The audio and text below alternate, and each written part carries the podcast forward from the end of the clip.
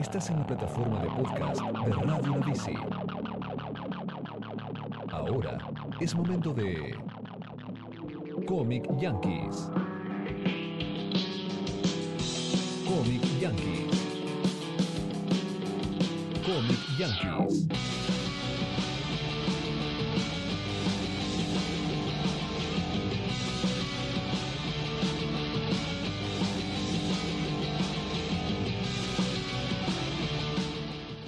Bienvenidos a una nueva edición de Comic Yankees, un podcast donde recorremos las bambalinas del universo del cómic. Quien les habla está el señor, soy yo, Pablo Bester, y me, y me acompaña el doctorado, que tiene un doctorado en viñetas, eh, el señor Ali Pixel. Ali, ¿cómo te trata la vida? Mejor imposible, no me puedo decir. Bueno, estamos en una nueva edición. eh, el último programa estuvimos charlando un poco con Eduardo Rizzo. Sí, sí, sí, sí. Estuvimos hablando bastante de la, parte de la mm, narración, o sea, cómo es para él narrar en, en lo que es el dibujo. Después también estuvimos hablando un poco sobre la, la situación del, del cómic nacional acá. Sí, medio que tocamos un poco así, apenitas, un par de cosas, charlamos. Eh, estuvo bastante interesante porque salieron puntos que quizás se habla poco o no se, casi ni se habla últimamente. Eh, no sé, la influencia, perdón, la influencia así de los medios últimamente, los ulti- eh, las nuevas tecnologías en el, cómic, eh, cómo influye eso, eh, el lugar de la historieta nacional, el resurgir de nuevos artistas, bueno, todo el panorama, ¿no? Eh, de la historieta que estuvimos charlando un poco con Eduardo. Bueno, y hoy tenemos un invitado muy especial en, en este programa. ¿Ah, sí? ¿Quién es? ¿Quién viene hoy? Hoy vino Andrés Valenzuela, eh, no sé si lo, ¿lo conoces. Me suena, me suena un poco, pero, pero presentámelo. A ver, Andrés Valenzuela es eh, un periodista argentino. Actualmente escribe su columna de críticas sobre historietas en Página 12, eh, que es la única en los medios nacionales. Em, fue coordinador y jurado del Premio Solano López en la Feria del Libro del año 2010. 2010. Em, en, ese, en ese mismo año coordinó eh, un seminario para sus colegas. En el marco de las semanas de la se- La la semana de la suelta de vi- viñetas. La semana suelta de viñetas, que fue una especie de, de festival viñetas sueltas que como no, no conseguía sede central, eh, se desperdigó y fue un, un experimento de, de festival descentralizado. Qué locura. Y hace más de cinco años que llevas un sitio eh, cuadraditos. Cuadritos. Cuadritos. en realidad Cuadritos terminó ya hace tres años, eh, pero sí, lo llevé durante cinco añitos. Em, bueno, vos realizás críticas, realizás entrevistas a autores, hablás un poco sobre, digamos, el panorama, las, eh, sobre la crack, sobre los distintos, los distintos movimientos del cómic. em, y hasta publicaste un, un libro sobre Sí. ciencia y superhéroes. Exacto, con Paula Bombara, que fue la, la- quien tuvo la idea de- del libro en realidad. Bueno, eh, contanos un poco sobre cómo empezaste a, a- a escribir, cómo, cómo uniste esta- estas como dos pasiones que tenés vos, el tema del periodi- periodismo. Y, El tema la de la historieta. historieta. Uf, eh, hay, hay varias formas de, de responder esa, esa pregunta. La primera es que si me retrotraigo a, a la revista que se publicaba en la secundaria, eh, mis notas eran sobre, sobre historieta. Eh, escribí algo sobre Dragon Ball, ilegible, que hoy que espero que nunca salga a la luz. Eh, no sé, pienso en un, en un fanzine periodístico, magazine o, o como querramos llamarlo, que escribía sobre juegos de rol, juegos de cartas, series y cómics. Eh, pero sin embargo, una vez que, que salí de la secundaria, medio que me alejé de, de la historieta. Y, y volví una vez recibido, ya laburando o a punto de empezar a laburar en, página como pasante. Eh, colaboraba un poco con, con un- una revista, la Más Info, que sacaba una editorial ya extinta, la Domus. eh, y ahí me volvieron a pedir notas de historieta, para mi sorpresa. Y empecé a darle. Eh, y después en página salió una nota de ilustración, apareció un libro de cosas inéditas de Solano López. Dije, mirá, lo puedo entrevistar al viejo. Me dijeron, dale. ¿Eso qué año fue? más o menos? Uf, eh, a ver. 2008. 2008. Eh, yo me recibí en diciembre de 2006. No, 2007. 2007. Yo empecé, empecé el- a laburar como pasante en página el primero de mayo de 2007. Y, y la nota con Solano fue a los 3-4 meses. Eh, Arrancaste con Qué todo. locura, sí. Sí, sí, había hecho dos o tres, dos o tres cosas chiquititas antes, pero, pero la de Solano sí, claramente fue la, fue la nota que me marcó el, el resto del, del- del rotero profesional. Eh, si bien veo notas de la época y ya vi ahí mar- marcas de, de- de temas que iba a abordar después, como el tango, el cine y, y qué sé yo, eh, lo cierto es que lo más fuerte fue la entrevista con, con Solano López, que además fue etapa de sección, fue una, do- una doble página. Eh, la laburé mucho, estuve como 12, 13 horas ese día entre que lo entrevisté y que me fui del diario asegurándome de que estaba la foto para, ilustrarla.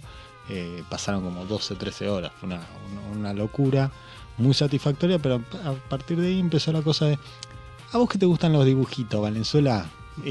Me iban pasando notas. Cuando se terminó la pasantía, Eduardo Fabregat, que es, es el editor de Cultura Espectáculos de, de página, mire, me dice, mira, tenés las puertas abiertas para colaborar, qué sé yo, aproveché el nichito, vos que, que sabés, que, que tenés los contactos, que te gusta. Yo la verdad que lo único que sabía de todo eso es que me gustaba. Claro. Que sabía de historieta, no me animaba a decirlo. De hecho, no soy un enciclopedista. Si vos me preguntabas quién dibujó a Spider-Man en el año 82, ni idea. Y no me interesa saberlo. Es como que lo digo y alguna gente se horroriza.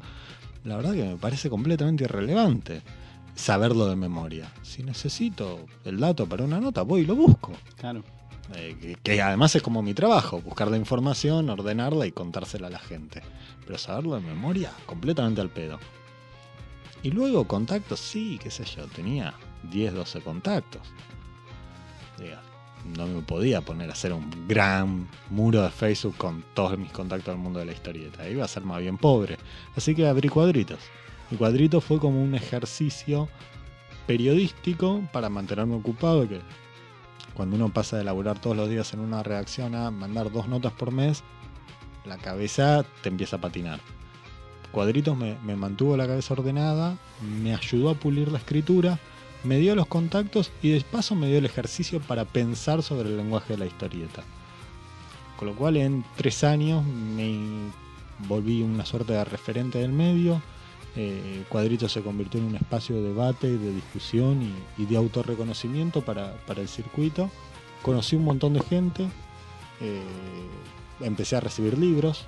eh, de hecho, hoy por hoy casi no compro historietas.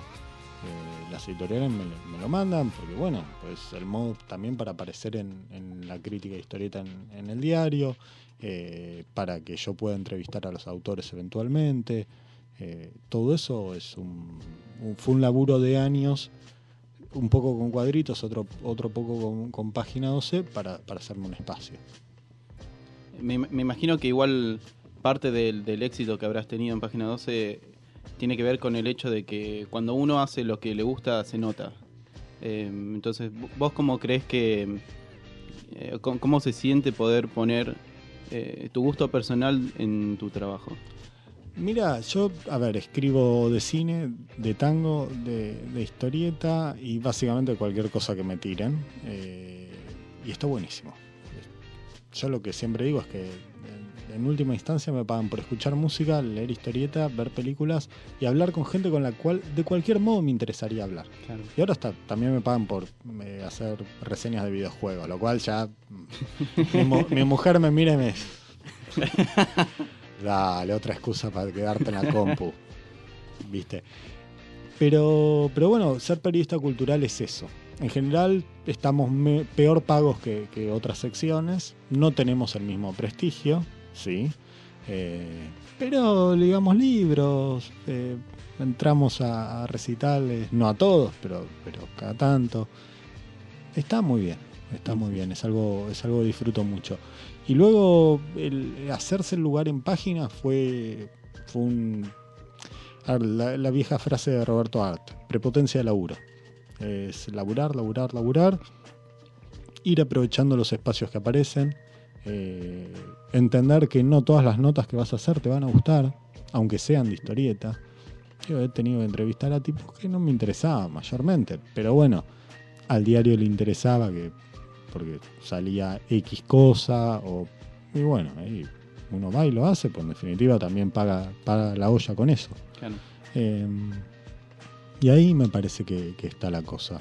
Eh, luego hubo, hubo estrategias de ir charlando con los editores, hacer unos cuantos panoramas de distintas facetas del, mun- del mundo de la historieta. Hicimos un panorama de historieta infantil, hicimos un panorama de cómo estaban las editoriales que publicaban cómic de afuera, cómo estaban las... y así. Hasta que en un momento lo agarré al editor y, che, ya hicimos panorama de todo. Se supone que el lector sabe qué está pasando. Hacemos una seccioncita de crítica, una vez al mes, tranqui. Mismo formato que la página de crítica de discos, la página de crítica de videos, que creo que ya no sale más. Eh, y sí, le pareció buena idea, la consultó en dirección, se lo aprobaron. Y ahí va, qué sé yo.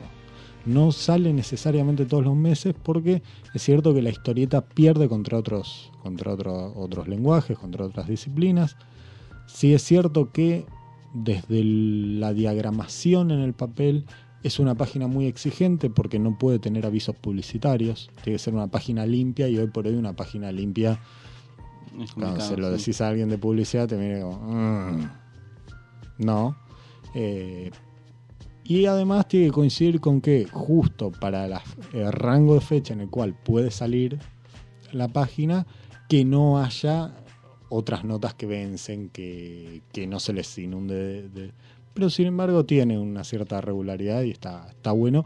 Y además, terminado cuadritos, me permite seguir al tanto de todo lo que, todo lo que se publica. Bueno, en ese sentido, te queríamos preguntar, ahora que estabas un poco hablando de lo que es eh, la columna de historieta, ¿no? Que ocupa en el diario. En general, ¿vos cómo ves a la historieta en los medios nacionales? O sea, ¿qué lugar ocupa actualmente la historieta? Mira, a ver, eh, es, una pregunta que depende con qué lo compares. Si lo comparas con los años 50, estamos fenómeno. En los años 50 sencillamente no se hablaba de historieta, punto. La historieta se vendía en los kioscos, era un consumo cultural masivo, no ameritaba ni una línea en ningún lado. Eh, hoy por hoy llega Argentina Comic Con y van, van los medios televisivos. ¿sí? Llega Crackman Boom y todos los medios rosarinos ya entienden que es una parte fundamental de la agenda cultural rosarina del año. Cosa que no pasaba en la primera o segunda edición.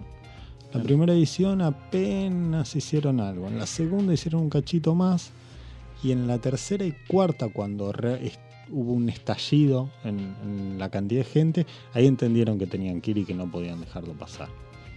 Sí es cierto que no hay mucha gente en los medios que sepa hablar sobre historieta. Eh, de hecho, creo que la mitad de la gente que publica en medios eh, nacionales o, de cierta relevancia, la mitad están 2. Eh, entre suplemento radar, entre espectáculos y, y, bueno, Juan Sasturán como columnista. Pero si vos te pones a mirar los 10, 12 periodistas de historieta eh, que, te pueden llenar una, columna en cualquier medio, eh, la mitad están, están en página, lo cual te habla, por un lado, de un criterio editorial que hay en página, que tiene un suplemento semanal dedicado al humor gráfico, como, como es el Sátira 12, eh, un, un perfil histórico eh, donde, por ejemplo, es el único diario que tiene un chiste en tapa todos los días, que tiene en contratapa a un tipo como Miguel Rep, que es el padre de todo el humor gráfico de ideas, digamos. Líneas reconocen en Rep, aunque a Rep no le guste, eh, a, su- a su padre artístico. Eh, sí, sí, Rep como medio, medio abjura de eso, pero lo cierto es que es el iniciador de, de toda esta ronda. Eh, y bueno, ahí tenés algo, tenés algo muy fuerte. Además, página banca el proyecto Fierro. Claro. Entonces, bueno, hay una lógica en que en página haya mucho espacio dedicado a la historieta. Y Fabregat, el, el jefe de Cultura y Espectáculos, además es el sobrino de Aquiles Fabregat, que fue el jefe de redacción de la Humor. Con lo cual, Vos a Fabre vas y le hablas de Altuna, lo conoces de pibe. Claro. Se lo leyó más que nosotros. Entonces, no, yo no necesito explicarle a Fabre la importancia de Altuna. No necesité explicarle a Fabre la importancia de Neil Gaiman. Fabre sabía mucho mejor que la gente de prensa de Random House quién era Neil Gaiman y por qué tenía que ser tapa. Es más, estaba de vacaciones, yo acepté la nota sin avisarle a los editores, cuando normalmente es primero le consultas porque era Neil Gaiman y sabía que no iba a haber problemas. E incluso los otros editores, que no les interesa mucho la historieta, sabían quién era Neil Gaiman y sabían que iba a ser tapa. Como efectivamente fue, Fabre cayó el lunes, de vuelta de sus vacaciones, ¿qué hay esta semana? Tengo tapa de Neil Gaiman. ¡Oh, qué grosso! Cuando la gente de prensa me ha dicho, no sé si te puede interesar un tal Neil Gaiman, No. ¿dónde tengo que firmar? ¿Viste? Era, no sé, fue uno de los tipos que me formó a los 15 años leyendo Sandman. Entonces, bueno, ah, eso. eh, no hay mucha gente que sepa realmente sobre historietas. ¿Y Eh, por qué crees que se da, digamos, vos ahora estás hablando como que por ahí en página hay un enfoque fuerte porque, bueno, hay todo un gente que sabe el tema, todo un, digamos, un sima- sistema de apoyo, si se quiere, para con la historieta. Pero ¿por qué crees que por ahí no sucede en otros medios y cómo crees que podríamos llegar a cambiar eso? Mira, eh, a ver, otros medios. Eh, vos pensá en la crítica de teatro, pensá en la crítica de música. Todos esos tienen etapas formativas previas antes de llegar a un medio, entre comillas, grande, de alcance nacional, como, como quieras llamarlo. Eh, vos antes de, no sé, tenés un montón de revistas especializadas en cine. Sí, claro. tenés seminarios y hasta carreras de crítico de cine. De historieta no tenés nada. Incluso mm, si vas a, un- a una librería, casi no tenés soporte teórico. Yo me formé como crítico de historieta, más allá de que me considero periodista cultural y no crítico de historieta. Eh, lo cierto es que ejerzo como tal y, y los autores y los editores me reconocen como crítico de historieta. Eh, me formé leyendo obligándome a reflexionar el, bueno, esto me gusta, eso significa que es bueno, ¿por qué me gusta? Eh, son un montón de preguntas que te tenés que hacer. Y no sé, qué sé yo, después descubrís que Green Arrow en tal periodo y te gustaba mucho, pero la verdad que era una cagada. Sí. Eh, estaba dibujado con las patas, lo- mm, los personajes eran duros, la narración era medio crota, no había un fondo ni con orden judicial, pero te entretiene. Y ahí te pones a pensar por qué te entretiene, Claro, lo que me entretiene ¿Qué- es bueno realmente. qué es claro. lo que está funcionando ahí atrás. Y después, no sé, otras cosas, qué sé yo. A, ver, eh, a mí me encanta la historieta documental. Entonces agarro eh, Palestina, Joe Saco, me parece fantástico, o Notas al pie de Gaza. Sí. Me llegó, flashé. ¿Yo se lo puedo recomendar a todo el mundo? No. ¿Por qué? Porque es, sigue los, los parámetros del periodismo documental o del periodismo de investigación, con lo cual cada dato tiene que estar corroborado por lo menos por tres fuentes independientes, hacer la cronología más precisa de los hechos posibles, y el tipo además va contándote cómo investiga todo eso. Con lo cual son 400 páginas de un hecho que sucedió hace 50 años y sobre el cual no tiene datos concluyentes. Y llega un punto que no distinguís un árabe del otro de los que dibujan. A mí me encanta que el común de la gente o el común de los lectores de historieta pueda leerlo y no querer matarme con, e- con ese libro. Es un libro bastante pesado, así que espero que no, me lo tiren por la cabeza. Hay, hay un trecho, entonces yo en página agarro, hago la reseña y no es un libro para todo el mundo. Por tema, porque si vos venís de leer la Civil War, que está buenísima y tiene como todo un montón de lecturas súper interesantes, pasar a, a ritmo más moroso y más, más denso eh, que, tiene, que tiene notas al pie de Gaza, es un shock. ¿Sí? Yo no, se lo puedo recomendar a un pibe de 20 años que nunca leyó otra cosa que Comic Yankee. Capaz hay otro modo de entrar en la historieta documental si le interesa. Sí, no sé, hay temas más amenos. puede empezar por algo más autobiográfico, no sé, eh, hay, hay otras formas. Eh, pero bueno, toda esa reflexión la hice en cuadritos, en público, sometiéndome también a la crítica y a la discusión con otros lectores. Eh, muchos eh, autores que, que respeto muchísimo me insisten en que tengo que darle una oportunidad a One Piece, que alrededor del tomo 17 se pone buenísimo. Me tengo que atravesar 3.400 páginas de manga para que se ponga buenísimo, a mí me cuesta. No sé, leí los primeros 7 tomos, ok, solo me quedarían 2.000. Igual. Y el Eh, problema es dónde termina One Piece. el programa- bueno, pero eso es, ese Ese es como también. todo otro tema, porque una vez que te gusta, es sarna con gusto, ¿viste? Eh, pero el la, la primera etapa es heavy. Entonces, si la primera parte no me gustó y le di unos cuantos tomos de, de Changui, después se va a complicar. Pero sí es cierto que más allá del, del caso de One Piece, le he dado un montón de oportunidades a, otras cosas. Eh, he descubierto que eran buenas, aunque no necesariamente me gustaran. Siempre pongo el ejemplo de Maitena. Maitena lo veo, entiendo por qué funciona, dónde están los resortes, eh, por qué está bueno, porque está bueno. Pero la verdad que a mí no me mueve un pelo. Sin embargo, se, se lo doy a mi mujer y se caga de risa. Eh, y a las pruebas me remito, vende un montón y, funciona. Y es un buen producto. Luego, nada, hay una cuestión de sensibilidad personal. Eh, no, yo tampoco soy el centro del universo. Eh, no, tampoco entiendo que el lector deba preocuparse por si a mí me gustó o no. ¿Por qué? ¿Quién soy yo para...? Sé, yo lo mejor que puedo hacer como, como un periodista es contarle qué rasgos tiene una historieta. La historieta es así, asá, si estás buscando esto te va a copar, si no, no. Claro. Eso me parece mucho más honesto, además intelectualmente, que el imponerle mi gusto al, al lector. Que es algo Eh. que, va, al menos nosotros como charlamos siempre, que es algo que vemos más actualmente. Eso del tipo que viene, tipo tipa, eh, y te dice esto, tenés que leer y si no, sos un boludo. claro. No ¿Por qué sos un tal. boludo? Claro. ¿Por qué? Nunca, al menos nosotros sentimos que la idea nunca está en decir, bueno, mira, leí One Piece, ¿no? Como estamos hablando. Me gustó por esto, esto, esto, esto. Te pongo los argumentos. Acá lo tenés. Y si no, y después tenés al otro que dice, tenés que leer One Piece. Si no, no existís. Esto es así. A mí, el si no, no existís, me rompe un poco las bolas. Porque... A todos.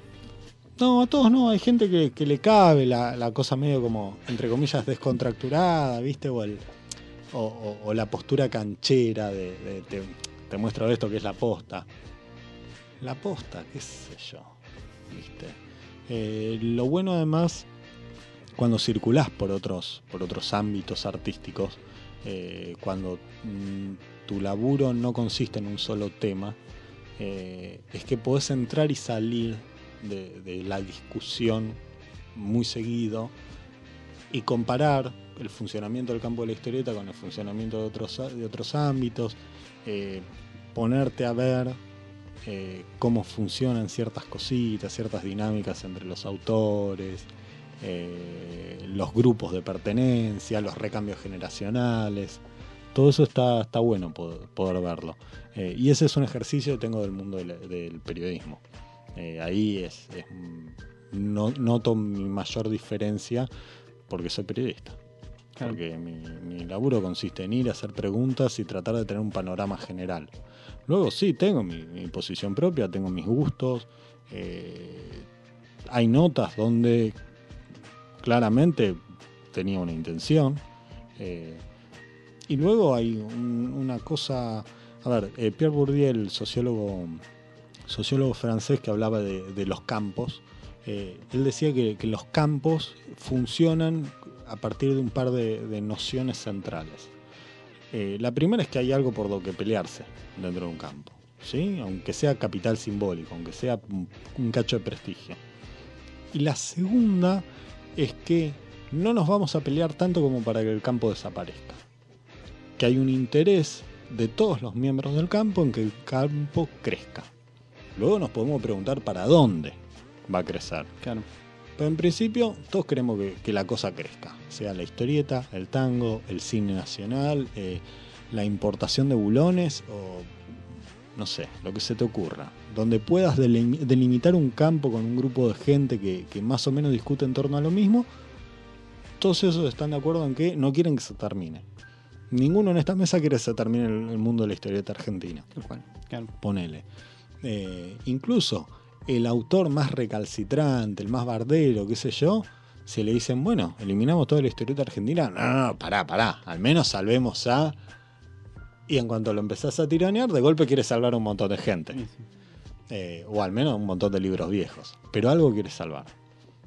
Entonces, cuando yo me planteo como periodista, ¿qué hago? ¿Cuál es, cuál es mi rol desde un medio? Eh, sin importar cuánta gente me lee, yo pienso en, ¿le hago mejor al campo o no? ¿Lo hago crecer? A veces es, y si voy a hacer una reseña chota de un libro, estoy tirando eh, mierda al pedo. ¿Por qué? Porque le estoy sacando un espacio a un libro que está bueno. Claro. Entonces, salvo que haya una necesidad editorial imperiosa para sacar ese libro choto, el espacio se lo vamos a dar al bueno.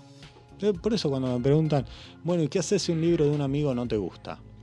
No le doy espacio. Pues no, pierdo nada. En todo caso le diré a mi amigo, che, negro, te salió flojo.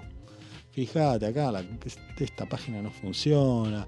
Tuviste medio vago con las tintas, no sé. Lo, lo que toque. Pero cuando algo está bueno, sea de un amigo o no, está bueno eh, ponerlo ahí y mostrarlo. Ayuda a que el campo crezca. Cuando hay un evento que funciona y está bueno, está bueno ir a cubrirlo y contar que estuvo bueno. Porque capaz, aunque el evento ya pasó y la gente va a decir, uh, me lo perdí, esa gente después puede ir a, discutir con los sponsors, con el, municipio o el estado provincial o nacional que le haya que lo, haya bancado para decir, mirá loco, saliste en página 12 y, y dijeron que, que estuviste súper. No, Poné la tarasca para el año que viene. También a nosotros nos pasó cuando después nos enteramos después de la tercera la tercera edición de la Crack Bam Boom, nos quisimos pegar un tiro porque nos enteramos, no sé, que dos semanas antes había sido la Crack, que había ido había ido Jim Lee, que había ido Francis Manapul, entonces nosotros nos quisimos nos quisimos matar en ese momento, pero nunca no nos perdimos una Crack a partir de ese momento, Claro, a todas. estás atento. Entonces, eh, también ayuda para a ver el año que viene también va a haber una crack y hoy Yankees. puedes publicar una eh, una nota sobre eso y el- un pibe lo ve y por ahí puede planear Claro, un proyecto para nosotros leímos una sí, sí, nota, claro. nos copamos por esa nota, ahora nosotros estamos hablando de la crack, alguien va a escuchar y va a ir y esa otra persona le va a contar al amigo y así, digamos, se va Totalmente. alimentando el En- campo. En, eso consiste. Sí, sí, sí, sí, totalmente. Cambiando, cambiando un poco de tema y Dime. hablando el, en el tema de los medios y, y digamos de cómo crece el cómic.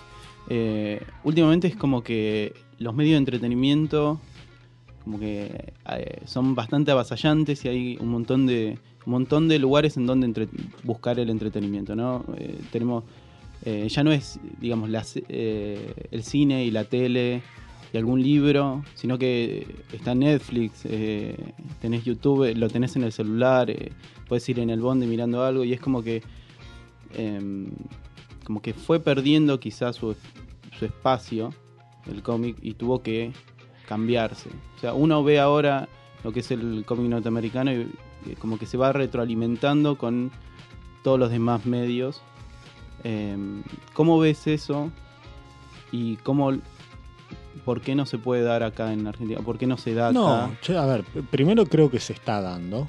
Eh, sencillamente, más allá de- de- del lugar común de vivimos en un mundo globalizado y, tal, eh, lo que sí es cierto es que eh, tenemos acceso vía internet a YouTube, a Netflix, a un montón de, a un montón de otras cosas.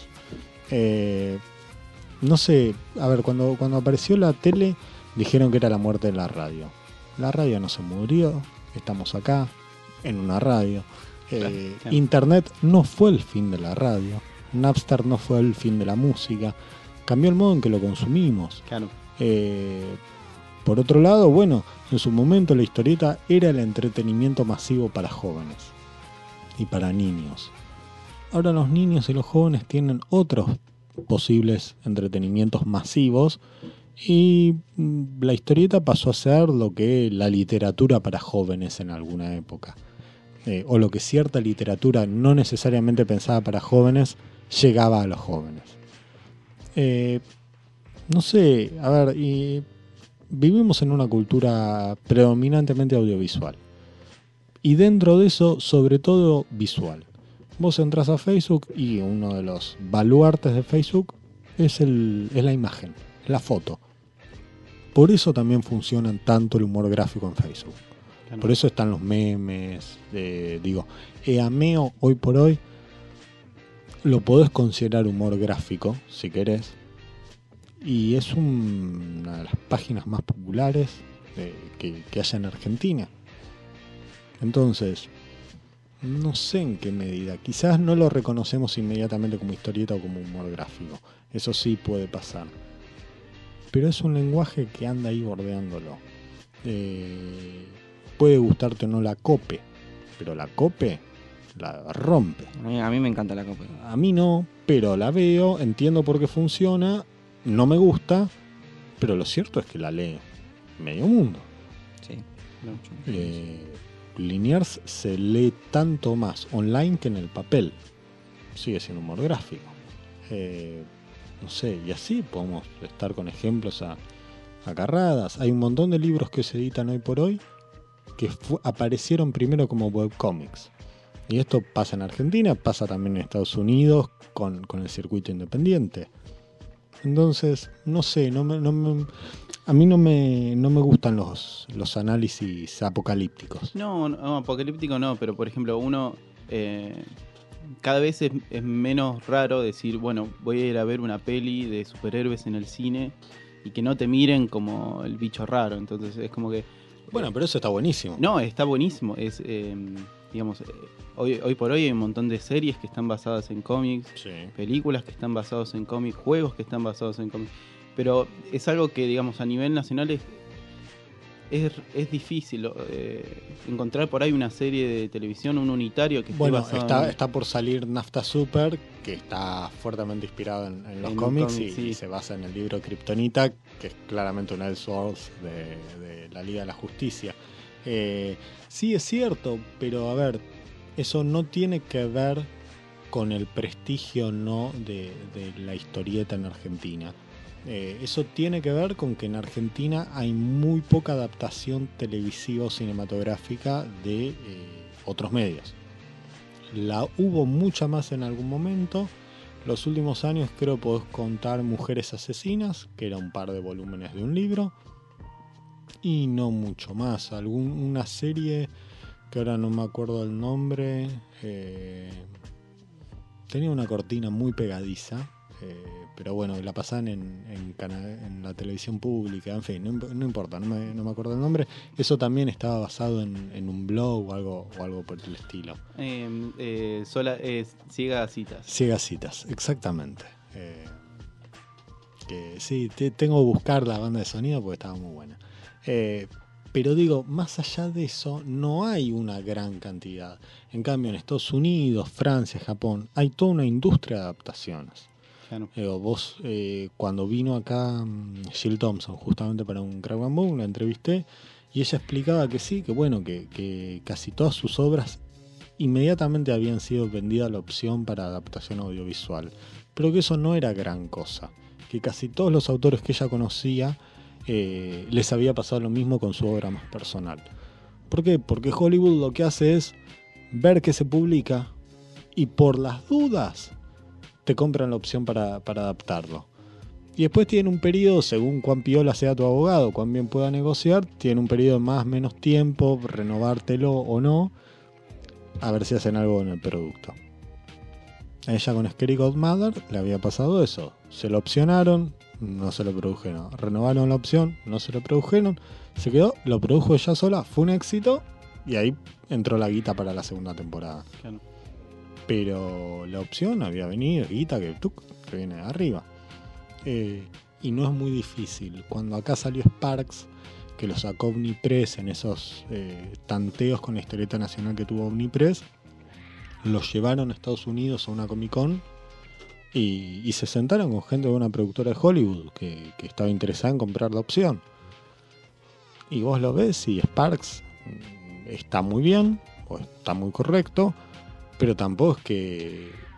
Y sí, es, es adaptable televisivo cinematográficamente, pero tampoco es wow, la historieta argentina de los últimos 20 años. Ni, ni agotó tiradas, ni, ni nada por el estilo. Entonces, ¿por qué? Porque es como funciona el, el medio norteamericano. Aparece un producto, tiene cierto potencial, por las dudas te compran la opción. Eh, en Argentina no. Para Argentina la lógica de producción audiovisual es otra.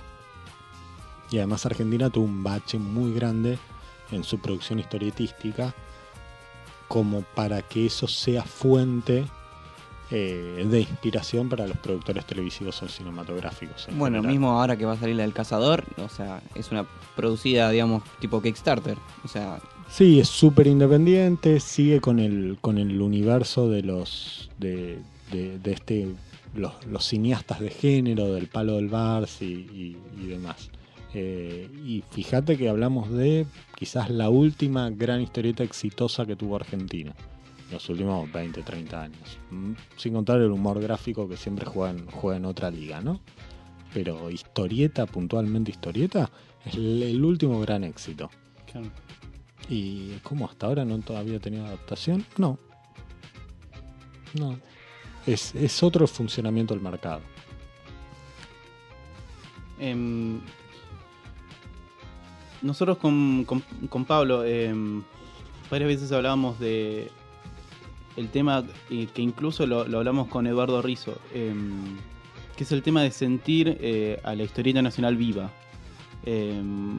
¿vos, ¿Vos creés que, que se encuentra viva la, la historieta nacional? ¿Cómo, cómo ves el...? Sí, por supuesto. Para mí el que dice que, que la historieta nacional está muerta es porque no la lee o porque no sale, no sale a la calle. Eh, no está más en los kioscos, excepto la fierro. Bueno, sí, cosa que pasan. Eh, cambiaron los modos de consumo, la tenés que ir a buscar a una comiquería o en la librería o a un festival. Eh, no sé, cualquiera que pise dibujados se da cuenta que hay un montón de gente haciendo historieta y leyéndola. Eh, cualquiera que vaya a Crack Boom, lo mismo. Sí, ok, no vendemos 200.000 ejemplares de una sola revista por, por semana, por quincena, por mes. Bueno, eh, hay un montón de cosas que ya no venden 200.000 ejemplares. La mayoría de las revistas de todo otro tema no venden 200.000 ejemplares. Eh, no sé, las revistas más vendidas del país venden 100, 120.000 ejemplares y son la Pronto. ¿Sí? No la Paparazzi. Esas son las revistas que más venden. Después, muy abajo, tenés en 40, 50 mil ejemplares a la Rolling Stone. Eso es todo. Claro. Esos son los volúmenes de, de consumo masivo. Entonces, cuando vos pensás en un libro de un escritor prestigioso, en algo, argentino, ¿no? En alguna época hablabas de tiradas de 30.000 ejemplares que se reimprimían al toque. Hoy son tiradas de 2.000 y capaz terminan en saldo. Entonces, cuando viene alguien y te dice, no, pero tal editorial chiquita, agota la tirada porque tira 500 ejemplares. ¿Vos sabés cuántos libros venden 500 ejemplares de literatura? No hablemos ya de poesía o de... Pero en general, no. Salvo que haya una firma súper conocida. Es muy raro ese éxito literario. Claro. Eh, entradas al teatro, lo que se te ocurra. Lo cierto es que los volúmenes de consumo no son los que imaginamos. Entonces, cuando vos me decís, bueno, sí, tal libro lo reimprimieron dos veces, las dos primeras tiradas fueron de 500 ejemplares, la tercera de 1000, y ahora están viendo si hacen la cuarta. Es un gran éxito en términos editoriales y en términos de la industria editorial. Para los volúmenes del mercado argentino, ok, no es Stephen King, ¿sí? no está vendiendo eh, 20, 30 mil ejemplares de Florencia Bonelli, pero el autor de ficción nacional más vendido es Nick. Así de espantoso como suena, pero es Nick. Sí, es un dibujante, un historietista un humorista gráfico. Eso te tiene que dar una pauta de cómo está el consumo general. Entonces la historieta está viva, se produce, se hace, se lee. A veces no se lee de modos mensurables. Eh, la historieta se publica en Facebook, en, en la página de una editorial. ¿Cuánta gente la lee? Y se enterará la gente de la editorial con las estadísticas en la mano. Pero es muy difícil de verlo desde afuera. Sí, pero no sé, igual pasa lo mismo con otros temas. ¿eh? Si, si vos hablas de, de tango, no, el tango hoy ya no existe. Mirá vos, hay un montón de orquestas que vaya uno a saber por qué están componiendo. Y suena tango y todo, pero parece que no es tango. Las cosas de las que te enterás. Eh, pasa, pasa. Hay un, hay un montón de gente que también, gente grande que le preguntás sobre la actualidad de la historieta nacional y te dicen, no, es que ahora es todo autobiografía o experimentación. Hijo de puta, ¿no? Agarrás un libro en los últimos 10 años. De verdad me decís eso. No, la Fierro de ahora es muy experimental. ¿Dónde muy experimental? Es historieta de aventuras. No es clásica, no tiene espadita y tipo en cuero con, con los músculos trabados pero viven aventuras, se van al espacio, no sé, resuelven algún crimen. Es un poco más elaborada, tiene un nivel eh, académico, intelectual o como quieras llamarlo, eh, más complejo que, las historietas de Robin Hood. Sí, ok. Pero siguen siendo aventuras, siguen teniendo la estructura eh, narrativa aristotélica clásica no es que, uh, mirá, qué experimentales que son, tenés que dar vuelta a la revista tres veces para leerla. No. Es una historieta que se lee bien, se adapta en libro eh, o, o, se recopila en libro, te la puedes leer de un tirón y la entendés. No es que, uy, no, fui a la Sorbona, ahora puedo leer la Fierro. ¿Viste? Eso no es historieta experimental. Y eso te lo puede decir alguien que no sale de la historieta excepto para Columba. Claro. ¿Sí? O para el Scorpio, ponele. Bueno, pero en la Scorpio tenía cosas bastante locas para la, sí, para la época. Las cosas de Alcatena y de Macitelli y Alcatena. Que hoy se siguen recopilando y son súper clásicas. Las leemos como clásicos. Claro. Eh, pero sí pasa, pasa, pasa mucho. Eh, me pasó en una entrevista que escuché de radio de, de Sacomano, y Sacomano dio textualmente esta respuesta que, que, que, yo les di, esto de que ahora es todo autobiografía. Y no, me, me súper decepcionó. Tipo que claramente está bien, está ahí perdido, en, sé si en Villa Gesell o en dónde, eh, en los médanos, y no le debe llegar. No sé, las últimas novedades de Loco Rabia, del Hotel de las Ideas, no le llegan. Eh, entonces se pierde un montón de cosas. Eh, y sale a decir boludeces. en ese sentido, como para dar una, conclusión ¿no? a todo lo que, todo, que veníamos hablando, vos desde que empezaste cuadritos a hoy, ¿qué cambio vistes? ¿Qué cambios vistes en la historieta nacional? Eh, por lo pronto, la consolidación de un buen número de editoriales. Digo, recién mencioné el Loco Rabia, el Hotel de las Ideas. Al Loco Rabia nació dos meses antes de que Cuadritos apareciera por primera vez online. Eh, Cuadritos terminó, Loco Rabia sigue, tiene setenta y pico de libros publicados el Hotel de las Ideas los conocí como alumnos del taller de guion de Diego Greenbaum, los conocí como fancineros, vi su paso a convertirse en una editorial y vi su paso a convertirse en una de las editoriales más interesantes del campo, sí. eh, sacando probablemente varios de los mejores libros de los últimos cinco años. Eh, si haces un top 10, probablemente se quedan con la mitad de los lugares. Y están. Eh, hay un, veo que el campo creció, que se consolidó, que se armó un circuito, que el, hubo oportunidades desaprovechadas en un contexto político económico favorable, hubo cosas que se podrían haber hecho mejor o avanzado más si los editores hubieran encontrado un camino en común o formas de laburar en conjunto que no sucedió o no terminó de suceder, eh, que se dispersó o se limitó a pequeños grupos editoriales donde distintas editoriales o sellos se unieron eh, para acceder mejor a eventos, para ayudarse en la distribución mutuamente o, lo que sea. Eh, podría haber sucedido a mayor escala, no sucedió. y ahora hay que ver cómo, cómo se pilotea esta, esta etapa nueva de, de malaria económica, eh, que ya los que tenemos algunos añitos, digo más de 30, ya conocemos lo, lo- que se viene, y- pero bueno, habrá que ver. ¿Y para dónde va la historieta? ¿Qué sé yo? no, es una pregunta que, a ver, eh, va a ir para donde los autores tengan ganas. Porque a lo que no es el criterio comercial de tiene que vender sí o sí en los kioscos, cada autor se permite hacer lo que le sale. Incluso tenés en los medios masivos eh, tipos que se la juegan. Tute la estaba rompiendo, venía a Batu, empezó a meter a Trifonio y Baldomero, y cuando aparecía Trifonio y Baldomero se comían a Batu y se convertían en el gran éxito del humor gráfico de los últimos 10 años en los diarios, tipo dice, la historia ya está. Me voy a poner a hacer chistes de un cuadrito. Es inédito, un, un humorista gráfico de contratapa de medio nacional que diga que no, que su personaje más exitoso ya está. Kino con Mafalda. Claro. Es lo único.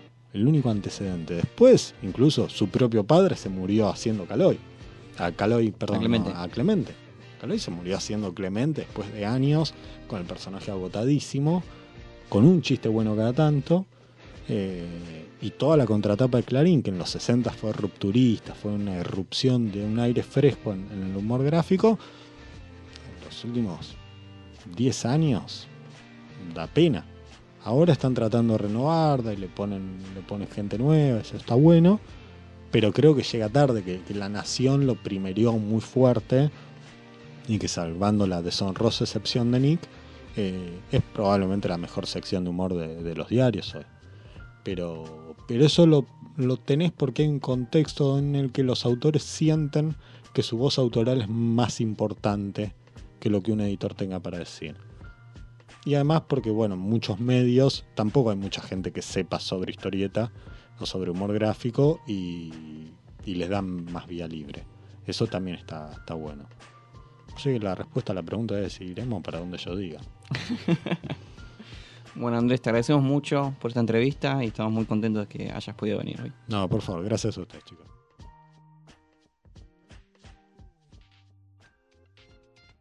Bueno, Ali, se nos fue el programa. Otro programa más. Lamentablemente. rápido. Sí, ¿no? Nos quedamos con un montón de preguntas. Este, me gustó mucho que pudimos hablar con Andrés el tema este de, de- a- a- sí, a dónde vamos, que, que en realidad no sabemos a dónde vamos, pero dónde estamos parados, qué es lo que tenemos en la historieta nacional, eh, la comunicación con los otros medios, creo que nos dio un panorama bastante amplio de lo que es la historieta en sí, que quizás por ahí no mucha mucha importancia no se le da, mucha- no se le presta atención a dónde, dónde estamos parados. Bueno, pero lo, lo importante es que al menos hay un medio en el que le da la importancia que se merece y que tiene, tiene columnas, tiene gente y, y aparte apoya un proyecto como La Fierro eh, que, trata de mantener eh, lo que decimos siempre, digamos, la- de, de seguir manteniendo la, la historieta rodando. Exactamente. Y bueno, y luego estamos nosotros, por supuesto, que estamos hablando de la historieta. bueno, nos vamos despidiendo, Agli. Esto fue Comic Yankees desde Radio La Bici para todo el multiverso. Espero que hayan disfrutado este programa tanto como nosotros haciéndolo. Nos encontramos en la próxima edición. Chao.